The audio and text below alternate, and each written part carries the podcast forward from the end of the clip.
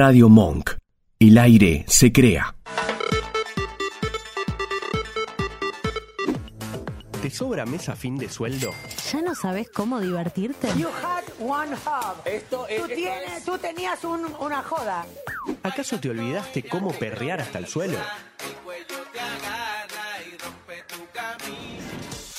Dale, quédate. Servite tu bebida espirituosa y relaja. Porque el sol siempre sale. El sol siempre está.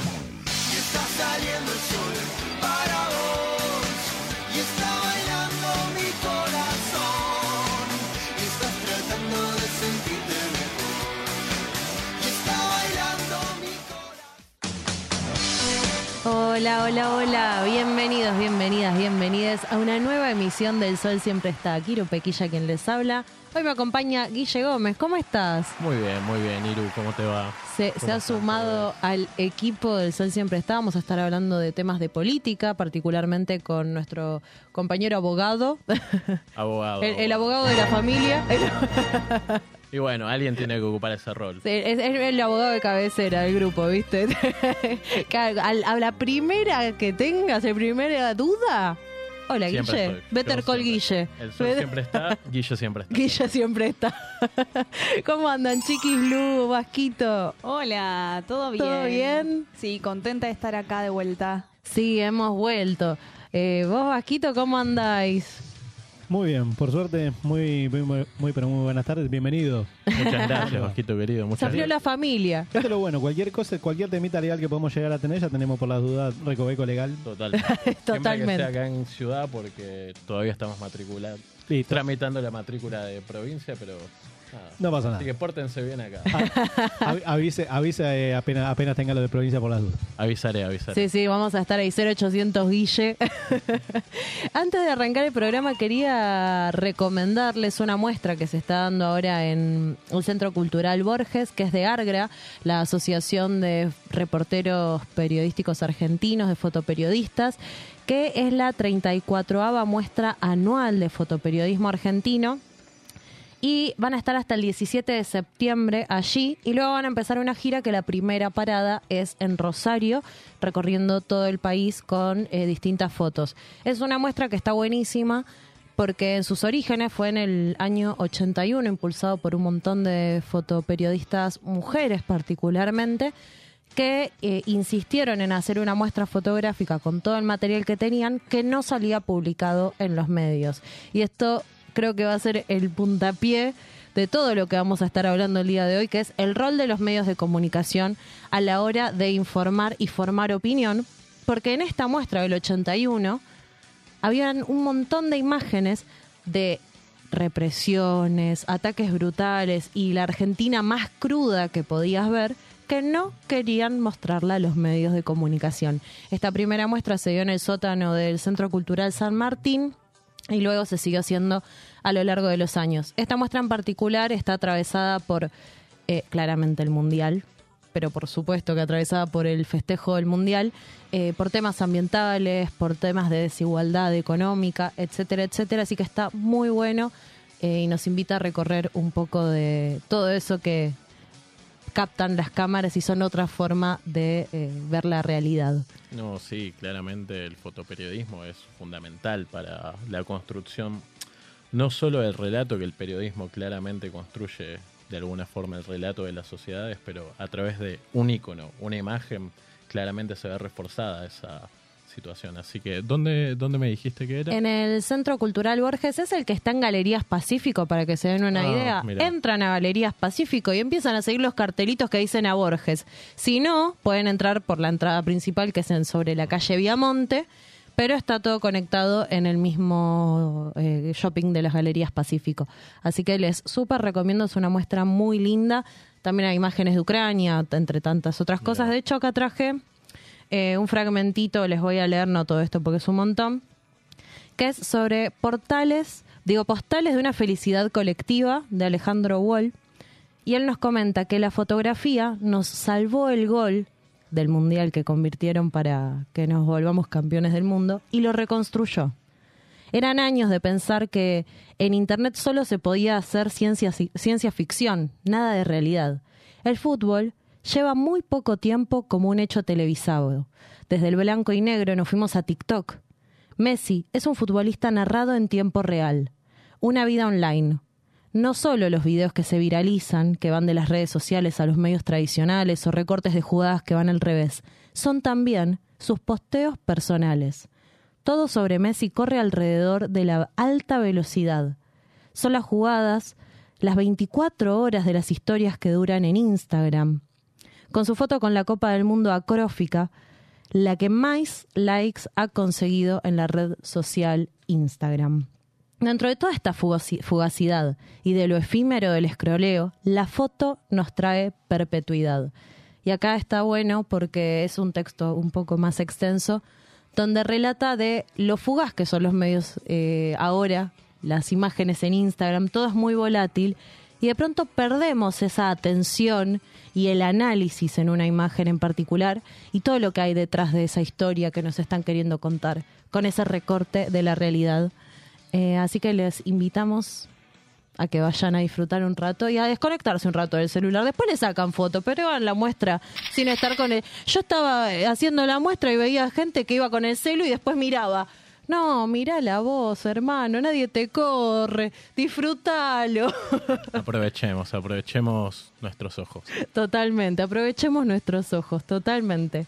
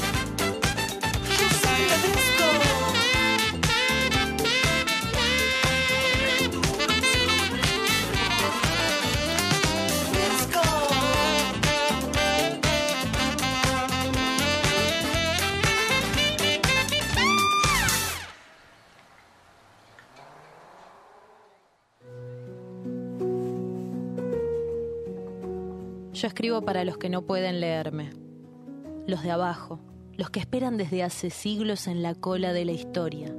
No saben leer o no tienen con qué. Cuando me viene el desánimo, me hace bien recordar una lección de dignidad del arte que recibí hace años en un teatro de Asís, en Italia.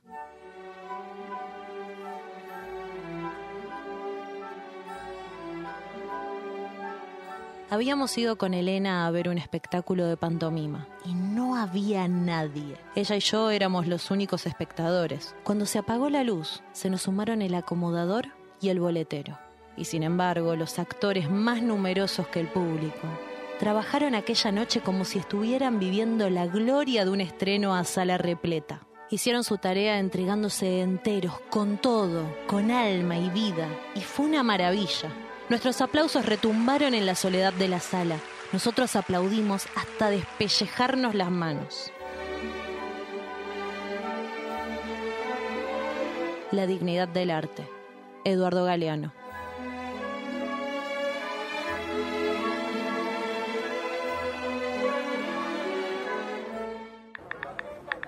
Amigo, mira, ahí estoy subiendo la foto. ¿Te gusta? Ey, para, para, acordate de etiquetarme y etiquetar el programa. ¿eh? Es verdad. A ver, arroba el sol siempre Guión bajo. bajo. Eso, ahí va. Tuki, mira.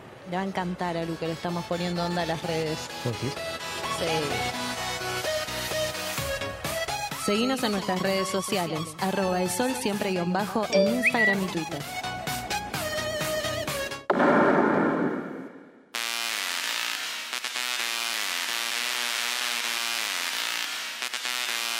¿Qué querés que te cante un tema también? No puedo.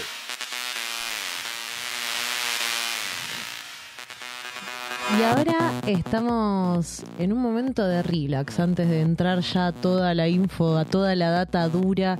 ¿Qué onda sus findes? ¿Van a descansar? ¿Se van de joda? La que siempre se va de joda acá es Lu, la, que, la, la bolichera del grupo. Sí, Y sí, la Pero- cosa sana. y sí. La, la adolescencia es así. Y viste, eh, somos adolescentes. El tema que yo estoy más seca que no puedo ir ni a la esquina.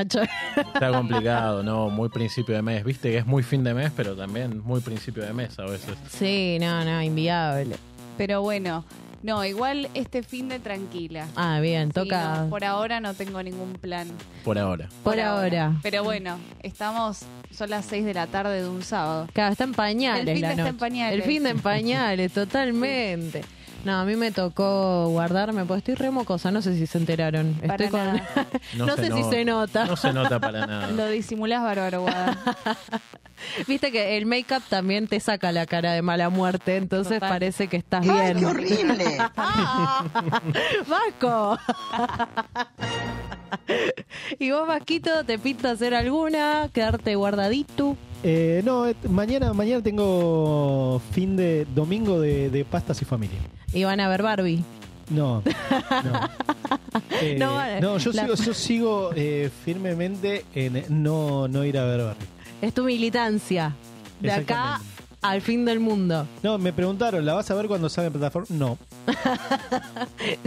Yo No. me la imagino a Vicky encerrando, atándote a la silla cuando salgan plataformas. Ahora la vas a ver a la No, pero película. aparte, a ver, eh, vol- volvamos un poco a lo que fue el, el inicio, porque me dijo, cuando, cuando iba a salir, me dijo, quiero ver Barbie. Está muy bien, yo no. Está perfecto. Flortiva. Pero a ver, yo eh, está mal. O sea, yo respeté, dije, está, está perfecto. Que vos la quieras. Yo no. Y es un tema, la verdad.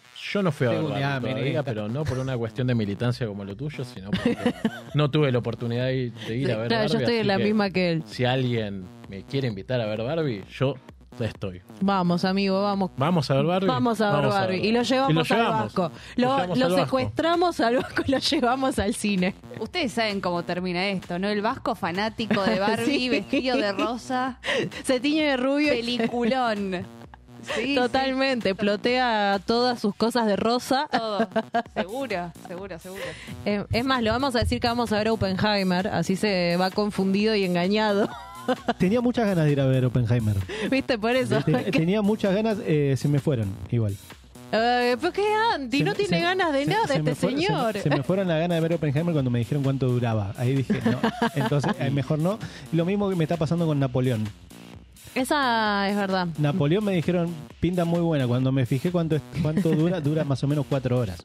Bueno, estaba muy buena. Estaba- Claro, que el tema es que después la vejiga tiene un límite. O sea, dicen, dicen que tiene un, un intervalo de media Hay hora en el intervalo, medio. Claro. O sea, yo Intervalo. hace mucho que no veo una película en un intervalo. Y hablando de películas, ayer fui a ver Drácula. Epa, ¿Drácula está en el cine? Sí. Ah, mira. Sí, vi que había una de Drácula. Una porón. perdón, eh. Perdón, a ver, perdón que lo diga Con así. todo el pero- respeto a Drácula, pero... Pero te juro, eh, dos horas dura la película. No, bueno, claro. Y si no pero te no gusta... son las cuatro. Si no te gusta y son dos horas... es- No, es que me empezó, no, me empezó a no gustar capaz a las tres horas. Pero pará, dijiste que dura dos Perdón, horas. a- ¿Cómo a, la a la hora, a la hora, a Para la mí hora, que- a la hora ya no me gustó, perdón. A la, a la Hay hora algo ya no ahí. me gustó porque Ahí a se ver, alargó la película es dos raro. horas más. Fuera de juego porque es raro. A ver, me gustó que no es el mismo Drácula que vimos todo el tiempo. O sea, por, es un bicho. Claro. la- es un bicho. Claro, no, no es el mismo conde todo Pero, y me gustaba la idea, o sea, de, de un barco y que se vayan muriendo de a uno, me encantaba. Ahora, es una mierda. Pero Es una decís, mierda. la podés hacer mejor, o sea. Pero ah, ponele voluntad. Te gastaste un huevo de plata en esto. Lo hicieron enojar al Vasco. ¿Ves? Por eso tendrías que haber ido a ver Barbie. No te hubiese pasado nada duró de eso. exactamente lo mismo, casi. No. Lo vamos a llevar, lo vamos a llevar a ver Barbie. Te vas es a volver- compromiso que hacemos acá. te vas a volver una Barbie girl. No, porque, a ver, eh, y esto sí. ¿No? Esto, esto voy a, voy a blanquear una cosa que hemos hablado en, pri- en privado con, con Guada. Eh, ella me dice, vas a venir vestido de rosa. No, yo tengo eh, rosa salmón, color salmón. que no es lo mismo que rosa, ¿o no? Uh, mira. Hay eh, algo ahí en la, colime- ¿O no? en la colorimetría. igual. En la colimba. En la colimba también, pero en la colorimetría hay algo. Pero es salmón. Y yo Está lo veo medio rosa. bordó. Igual te dejan entrar, ¿eh? Sí, no, no te van No, a no te sacar. Ay, he visto gente de negro. Exactamente. Vasco, buscate una excusa honesta. Vas a ir a ver Barbie.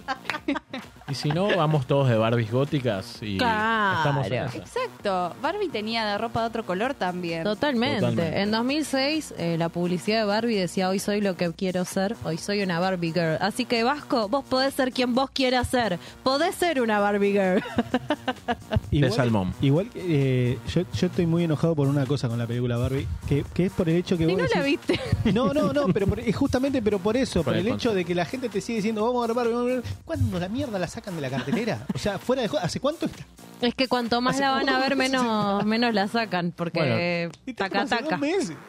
Ya se convirtió en la película más taquillera de Warner Bros. superando a Harry Potter, así que Es la- debe ser por algo. Y aparte es eh, la primera vez que una película tan mainstream es dirigida por una mujer. Que eso también es algo a destacar, la producción. Pero bueno, si quieren hablarnos de Barbie y convencer al Vasco de ir a, a ver a la película, mensajitos arroba el sol siempre guion bajo en Instagram.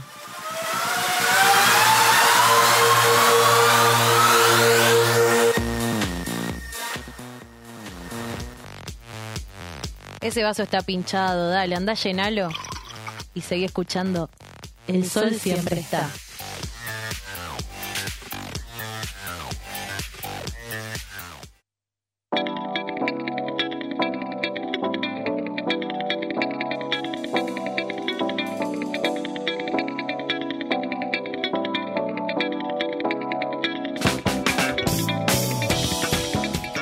Ahora sí, nos toca hablar eh, de algo que generó una gran conmoción social, que es la muerte de Silvina Luna. Murió súper joven en manos de eh, un siniestro que les metía prácticamente veneno a sus pacientes y aprovechándose de la vulnerabilidad de las personas. No estamos hablando que Silvina cayó en manos de Lotoki allá por el año 2011, 2012 Más o menos, aproximadamente. Muy, muy pegado a su salida de Gran Hermano, estando en el bailando, una piba que estaba siendo muy bombardeada por todas los- las presiones sociales por los cuerpos, ¿no? En Argentina particularmente hay un nivel de exigencias en los cuerpos, particularmente de las mujeres y de todos en realidad, porque no se aceptan gordos en la tele, salvo que seas gracioso, y lo gracioso es que seas gordo también. Eh, eso también hay una cosa ahí en el factor humor, están los gordos, y en todo lo serio, los lindos, flacos y por supuesto blancos en lo posible. Eh, Y Silvina fue víctima de todo este sistema y de un siniestro que no se entiende cómo sigue atendiendo y cómo sigue teniendo la agenda llena.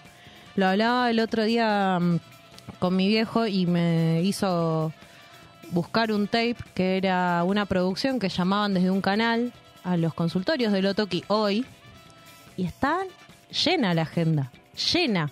Tienen turnos para dentro de meses, o sea, es una locura que hoy en día, con todas las víctimas, ya hay tres muertes, con la de Silvina, eh, a causa de esta mala praxis. Y más que mala praxis en sí, eh, creo que es eh, ser un sorete, porque eh, vos sabés lo que estás haciendo como profesional y los riesgos que lleva todo esto y se aprovechan de la vulnerabilidad de las personas. Sí, es sumamente complicado, la verdad, también entender el papel de la mujer en la sociedad, ¿no? Y la condición que tienen las mujeres, a, además de ser talentosas y exitosas, ser lindas o ser lindas en el sentido de apropiarse quizá de un canon de belleza y poder entrar justamente en un canon de belleza que les permita articular las primeras dos cosas, ¿no? Es- hay una situación bastante conceptual de que el éxito está muy ligado a la imagen hoy en día y eso hace que muchas chicas jóvenes, como en el caso de Silvina Luna, queden expuestas a en manos de estas personas totalmente perversas a terminar como terminó todo esto, que son cosas que, a ver, yo creo que tampoco hay que hacer un análisis e ir justo por ese lado, porque es una cuestión de volver a revictimizar ¿no? a Silvina Luna en este, en este sentido. Hay una lógica que, sí, es claro que tenemos que atender, que tenemos que ver como sociedad, pero tenemos que ver la multicausalidad de qué son todas estas construcciones sociales que terminan generando horrores como este. Totalmente. Ayer rompió el silencio Lotoki para no decir absolutamente nada. Mandó un WhatsApp a la producción de intrusos, si mal no estoy. Y lo único que dijo fue, yo ya dije todo lo que tenía que decir de todas las maneras posibles. Nadie quiere escuchar, así que no hablaré por ahora. Eh, después de todas las víctimas que han caído en manos... A ver, en este mes murieron dos personas por la mala praxis de Lotoki. Un periodista de espectáculos, que ahora no recuerdo su nombre, muy, muy carismático, muy conocido, Mariano Caprarola. exactamente. Eh, ahora Silvina. Eh, después, ¿cuántos? ¿Cuántos están en el medio que, que están completamente horrorizados con esta noticia? Y aparte destacando esto, ¿no? La responsabilidad a la hora de comunicar. Porque está bien. Hay un tipo que es un asesino, podríamos decir ya a esta altura, que es Aníbal Lotoki. Pero también hay un montón de médicos que se pusieron a opinar al respecto justo después de la muerte de Silvina, sabiendo que hay un montón de pacientes que fueron víctimas de este tipo y hay posibilidades de que se salven como de que no, ¿no? Y venían a hacer, a decir, a afirmar en la televisión que todas las personas que tenían ese esa patología o esos químicos en sangre se iban a morir tarde o temprano. Y también eso es un montón decírselo, porque hay gente que está en estado de shock, hay gente que por ahí tiene posibilidad de salvarse y sentenciar de una manera tan liviana ciertas cosas, al igual que exigir ciertos estándares de belleza de una manera tan liviana, eh, generan en la gente crisis eh, y trastornos, ¿no? Eh, muchas inseguridades. Sí, totalmente. Hay una cuestión de bioética también atravesando esta cuestión, ¿no? Eh, A ver, es una realidad que, que sí, los, los médicos tienen cierta responsabilidad con respecto a sus pacientes, ¿no? No hablo solo desde lo civil y lo penal, que claramente puede llegar a ser analizado en términos legales, sino también una cuestión de bioética, ¿no? Que- Humana. una cuestión humana que atraviesa justamente la medicina como tal y que de hecho es una de las materias que tienen también dentro de su formación específica. Así que que todos estos médicos hayan salido a opinar tan sueltos de cuerpo, tan fríamente, la verdad es algo que, que también tenemos que poner en revisión porque no son solo ellos como médicos y profesionales, sino también son los medios de comunicación tradicionales, sobre todo, dándole este espacio y reproduciendo estas cuestiones que, bueno, hoy en día claramente terminaron con la vida de Silvina Luna de alguna forma, pero siguen reproduciendo discursos y cánones que tenemos que empezar a cuestionar. Totalmente. No sé si tenemos alguna imagen que retrate todo lo que fue la violencia mediática alrededor de este caso eh, para ir redondeando, ¿no? Porque se trata de algo que viene de hace muchos años y es el rol de los medios a la hora de influenciar a la sociedad. De vuelta, hay un culpable que es Aníbal Lotoki, pero este caso en particular nos obliga, creo yo, como sociedad, a reflexionar al respecto de estos cánones eh, inalcanzables de belleza, estas cosas que hacen que mucha gente termine sumergida en trastornos alimenticios, cayendo desesperada en manos de, de siniestros como este tipo.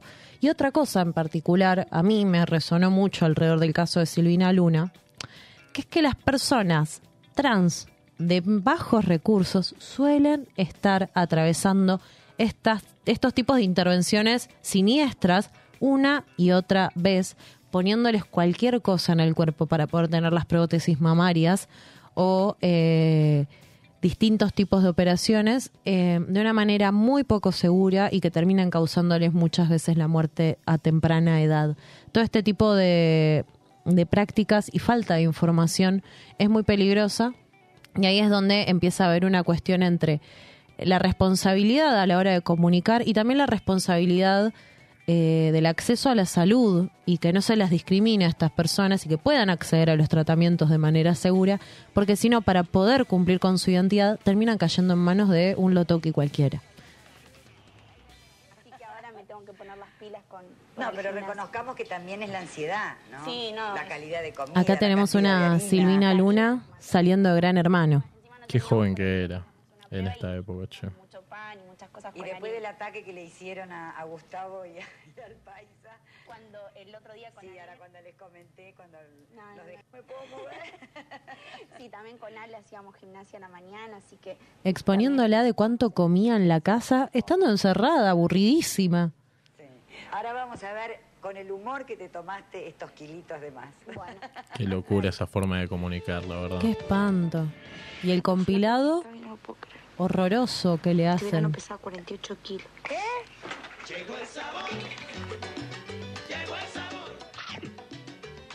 Qué forma de exponerla tan cruel. Muy de esos años, ¿no? Claramente Totalmente. Es una cuestión de época, pero. Pero bueno, Es una cuestión de, de época, pero que también formó a todas las personas que estamos hoy en día. Y hay algo que no quiero dejar de destacar, que es, eh, si bien estamos en una época donde, bueno, sí, se empiezan a aceptar más cuerpos, las disidencias, los colectivos minoritarios, qué sé yo, pero si nos ponemos a ver con la lupa, no hay ni un solo gordo gorda eh, que quiera estar en plan modelo realmente exitoso, pudiendo ser comunicador o conductor en horario central de la TV. Eh, incluso en los streamings, si vos ves en Argentina todos los streamers, salvo Miguel Granados, que encima está delgazando, eh, son todos flacos eh, los, los que ponen al frente del micrófono. Hay unas excepciones. Barassi, Noelia Custodio, Miguel Granados y no sé cuántos más. No, sí, que los los puedes contar contar. con la mano, exactamente. de una mano es terrible. Eh, las exigencias siguen siendo creo que un poco las mismas y con este discurso de, ay, yo lo hago porque quiero, eh, lo hago por mí, no sé qué, terminamos olvidándonos que hay un mandato y que realmente estamos queriendo acceder a ese ideal de belleza, no solo porque se nos canta a nosotros y somos súper libres, sino porque estamos chipeados con esa información. Por más que vos lo luches día a día y digas, no, me tengo que deconstruir un poco el pensamiento, lo que sea, seguís siempre cayendo a ese ideal, a esa expectativa de si no bajo dos kilos más no voy a poder estar bien, voy a estar fea, voy a estar feo, y todas estas cuestiones que las tenemos muy arraigadas y deberíamos empezar a deconstruirlas y también, por sobre todas las cosas, no le digas a tu amigo señalándole con el dedo, che, estás más gordito, ¿no? Estás más flaco, ¿no? Esas cosas no se hacen Es terrible. a tu hijo, a tu primo, a tu madre, a tu hermano. No le señales esas cosas. O sea, si no está atravesando algo su salud particularmente que necesite ser atendido, es meramente estético y no es necesario atacar y atormentar a una persona que ya de por sí generalmente atraviesa esos pensamientos de mierda sola, como para que encima se los señales vos con el dedo. Ese es un granito de arena que pueden aportar todos también. A ver, creo que acá tenemos a Polino diciendo barbaridades otro, otro. en el bailando. ¿Cómo lo vio Polino al señor Nimo y a la señora Silvina Luna? Buenas noches participantes. Bueno, vi como en dos etapas, o sea, de la mitad del cuerpo para arriba sos una persona y de, de la mitad del cuerpo para abajo sos otra. Claro, porque de cara das divina, das pelo, das ojo claro, de la modelo, lo explotás bárbaro. De la cintura para abajo es como que no moves, la- el culo lo toca y te pesa algo, porque como que no te El culo mover. de Lotoki te pesa. Eras muy pesada para Nimo, hasta ni Nimo te podía mover. Así que Un espanto. Eh, bueno, eh, todas las violencias por las que No, atravesó esta mujer, eh, la verdad que fue una víctima de uno de los más sanguinarios médicos estéticos que tenemos y encima de la TV que La revictimación de los medios, sí, es terrible. Es terrible cómo los medios, sobre todo en temas estéticos, crean también una agenda estética a seguir, ¿no? Es lógico que, como, como vos decís, los gordos en la televisión los puedes contar con los dedos de una mano. eh, las personas racializadas también las puede- los puedes contar con los dedos de una mano. Es complejo llegar a esos cánones de belleza, esos estándares y, y bueno, desde acá trataremos un poco de construir esas cuestiones.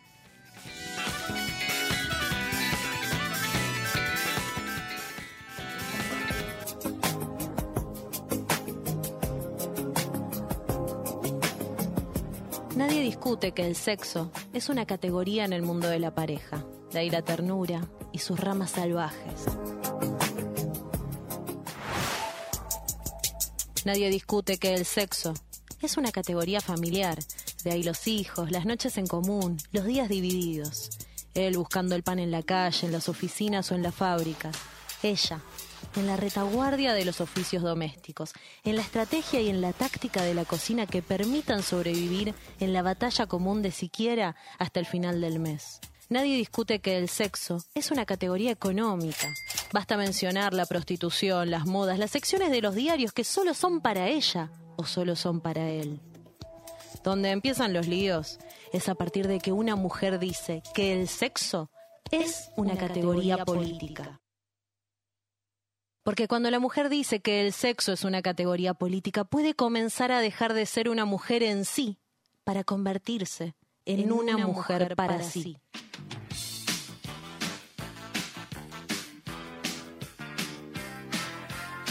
Constituir a la mujer en mujer a partir de su humanidad y no de su sexo.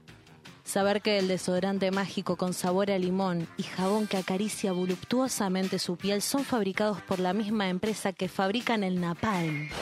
Saber que las labores principales del hogar son las labores propias de la clase social a las que ese hogar pertenece. Que la diferencia de los sexos brilla mucho mejor en la profunda noche amorosa que cuando se conocen todos estos secretos que nos mantenían enmascarados y ajenos. Para un mejor amor, Roque Dalton.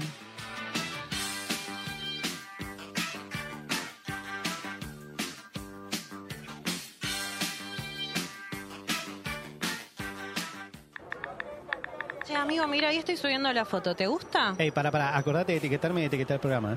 Es verdad. A ver, arroba el sol siempre Guión bajo. guion bajo. Eso, ahí va. Tuki, mira. Le va a encantar a Lu que le estamos poniendo onda a las redes. ¿Vos sí? Sí. Seguinos en nuestras redes sociales, arroba el sol siempre guion bajo en Instagram y Twitter.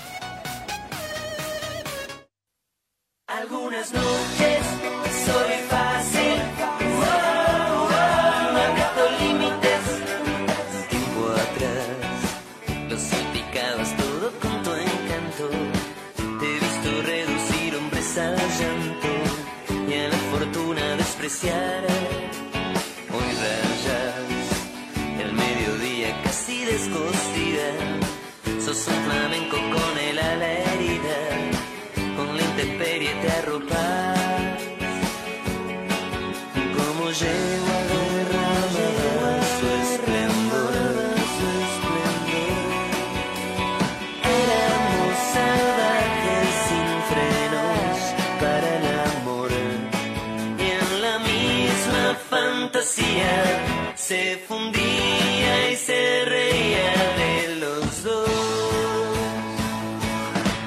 algunas noches.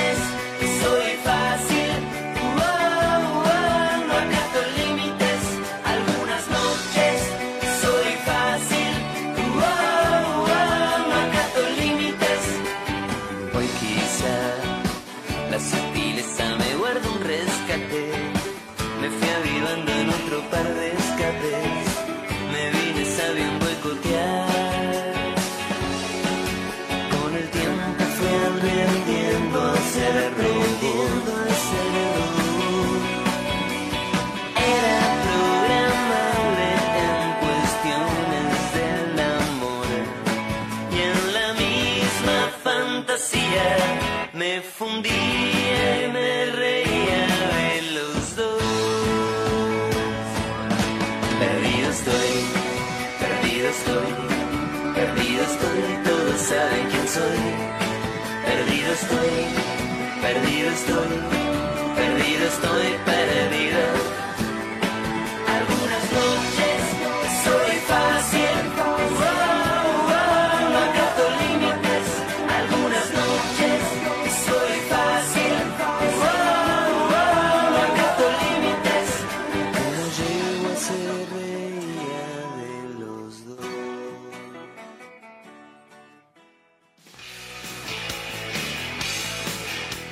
Calienta la política? Calentate con el sol.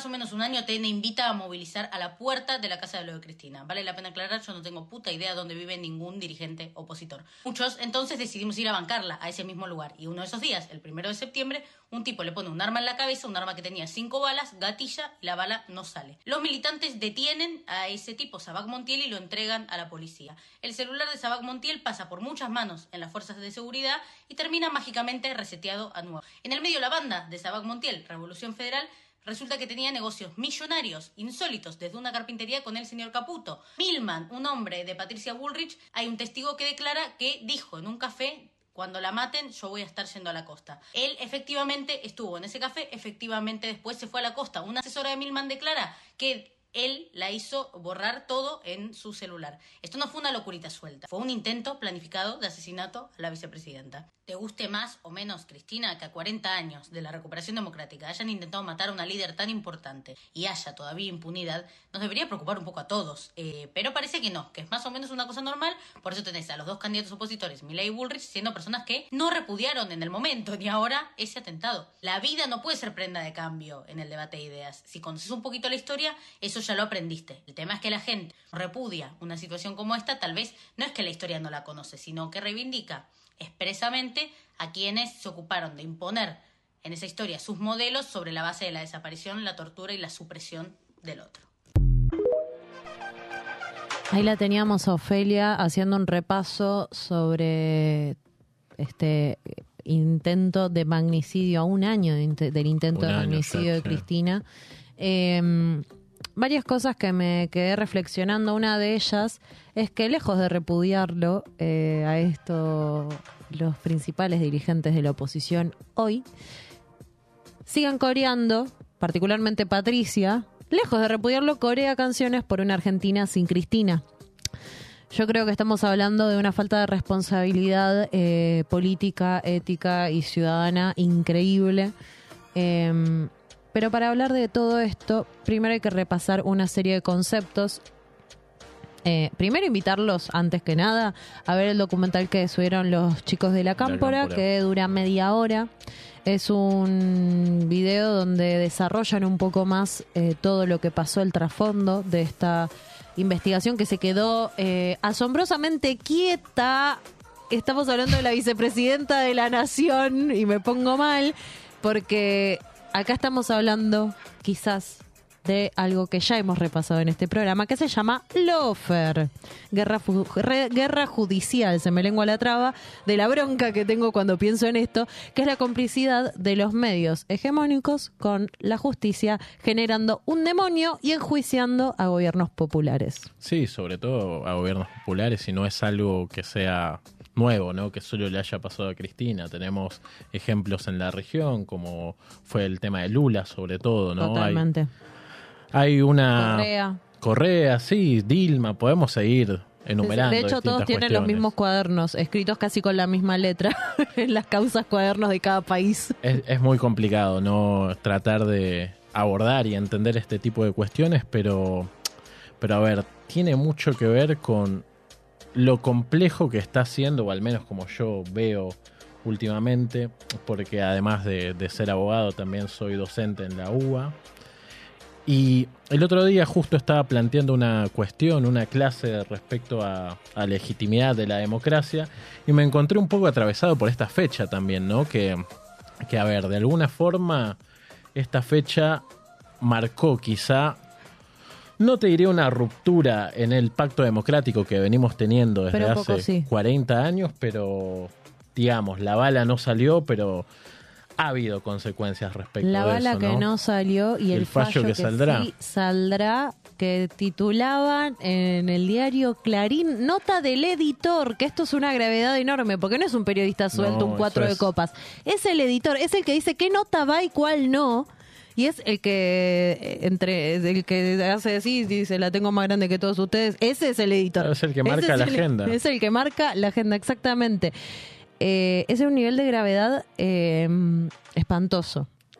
Eh, esa, esa nota fue, creo que la sentencia final, ¿no? Como, bueno, Oh, sí. si no estás muerta, presa, algo, pero no vas a estar jodiéndonos más. Eh, un poco era en esa Y clave. además es claramente un signo del offer, ¿no? Digo, ¿cuál es la comunicación que tiene, si se quiere, un tribunal, ¿no? Ya sea de primera instancia, segunda instancia o, el máximo tribunal como la Corte Suprema, con un medio de comunicación, ¿no? Ahí hay claramente un signo del offer, ¿no?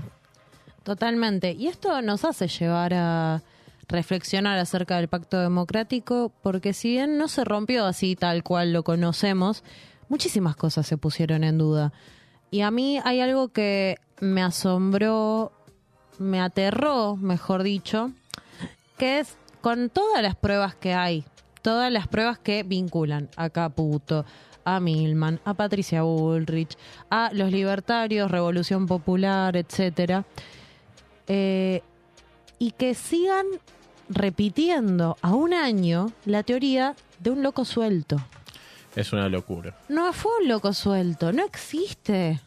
No existe. Que haya sido un marginal, Sabac Montiel, que lo hayan utilizado como medio para generar esta, este intento de horror, que por suerte no salió, eh, no, no, no me parece que esté todavía quieto el caso, no se siga avanzando, no se le dé la, La el lugar la en la agenda, la totalmente. magnitud en los medios y que se lo tome con tanta liviandad que los principales líderes de la oposición, que son los que iban a estas marchas en contra de Cristina, en la puerta de su casa cantando por una Argentina sin Cristina, que se muera, chorra de mierda, no sé qué, todas expresiones de violencia y que se repudie todo el tipo de movilización que hubo alrededor de la casa de Cristina en apoyo después de que fueron a amedrentarla.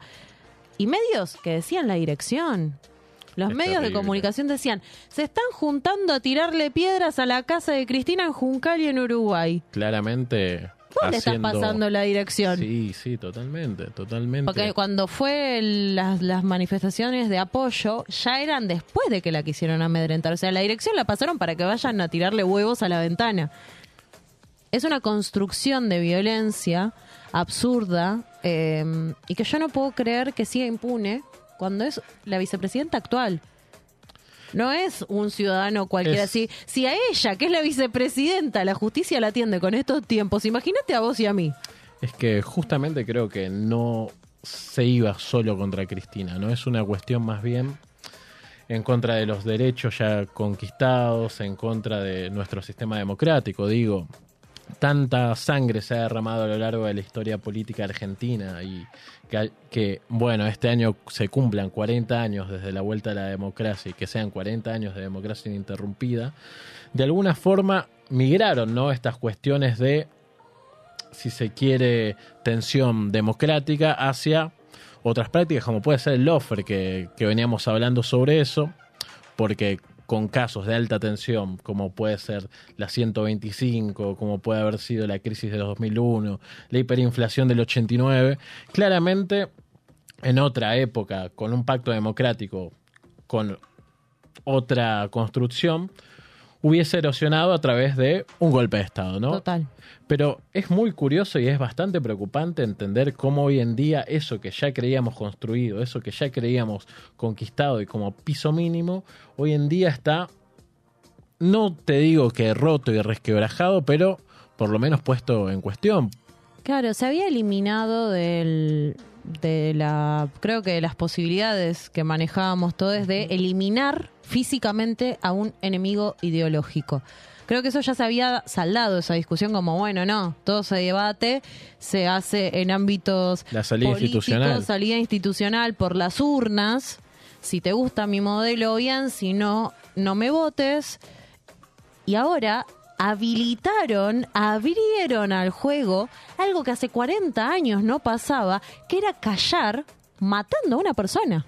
Que esto es, una locura. Inaceptable, es Y inaceptable aparte- y hay que repudiarlo. Con el, con el discurso de que tengan miedo de ser kirchneristas, que tengan miedo de ser peronistas.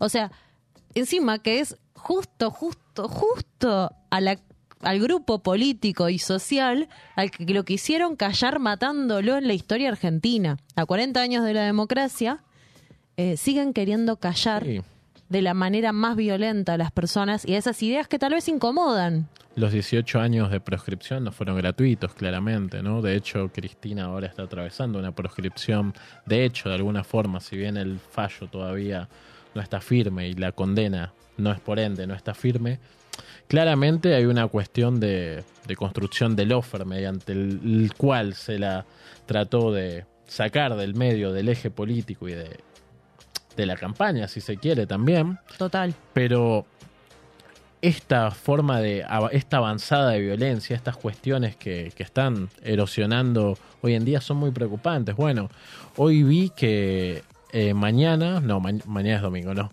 que el Casa lunes, Piringo. que el lunes va a haber un acto que de alguna forma impulsado por Victoria Villarruel, Ay, eh, candidata a, vicepre- a vicepresidenta de la nación, que de alguna forma reivindica los crímenes de, de la dictadura a través de una reivindicación hacia los crímenes cometidos por las guerrillas, según lo que Ella, establece. Terrible. Bueno, recordemos que Victoria Villarroel es un personaje eh, que de joven iba a hacer visitas a la casa de Videla.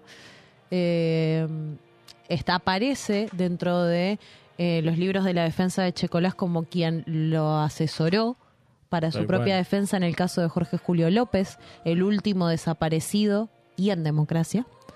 Eh, es una persona que está muy ligada a las cúpulas militares.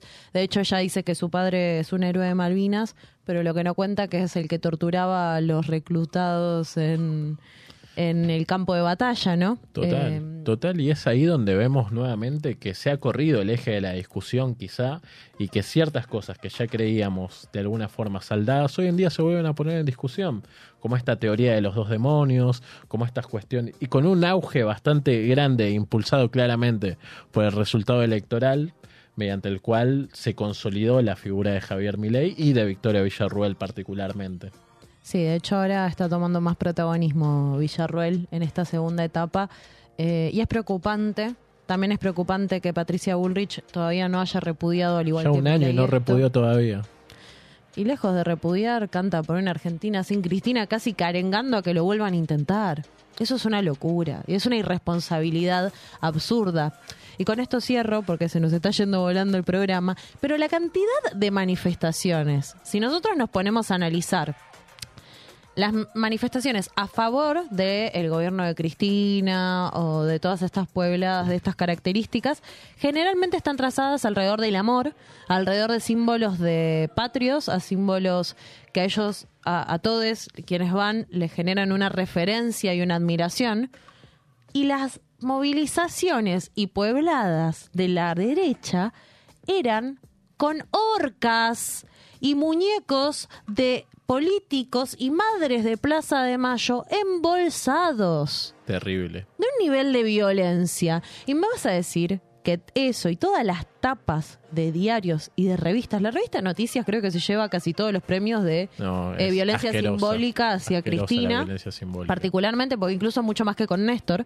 Eh, que yo realmente eh, no puedo creer que sigamos pensando que es todo tan ingenuo en la comunicación, que es todo tan ingenuo en la representación simbólica de los actos que hacemos, porque tantos años diciendo, los vamos a matar, la queremos muerta, qué sé yo, y le terminaron gatillando con un arma en la cara que nos salió de milagro la bala. De milagro.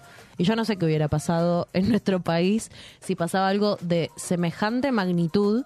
Em, no, no, no, se me, no, no llego es ni a imaginarlo. es inimaginable, es contrafáctico, claramente, pero, pero bueno, nuevamente, si bien la bala no salió y por ende, Probablemente el fallos lo quieran sacar. sí, es un poco eso. La verdad que estamos ante una etapa en la que tenemos que tener responsabilidad, sobre todo quienes tenemos alguna participación política y quienes no también, Total. para poder generar cierto clima de paz que necesitamos como sociedad para poder resolver todas estas cuestiones dentro de lo institucional. Así que bueno, a un año del intento de magnicidio, esto ha sido nuestra reflexión. Eh, les eh, invitamos a que vean este documental de vuelta. Por más que lo haya hecho la Cámpora, eh, ahora si quieren cerramos con el video con audio, que es la venta del documental, donde repasan los hechos claves y los actores clave de este caso. Y bueno, que sigue juntando polvo ahí en Comodoro Pila Causa. Les queremos, les amamos. Y hasta la próxima semana. Gracias por sumarte a este programa. encantado, encantado. Viniste como anillo al dedo para reflexionar sobre todas estas temáticas. eh, y te esperamos en más programas del Sol Siempre Está. Voy a volver. Ni lo voy a hacer. Me quieran matar, meter presa, nunca voy a ser de ellos. Yo soy del pueblo y de ahí no me muevo. Cristina Elizabeth Fernández a la pena de 12 años inhabilitación especial perpetua para ejercer cargos públicos, accesoria legal. la puta que lo parió.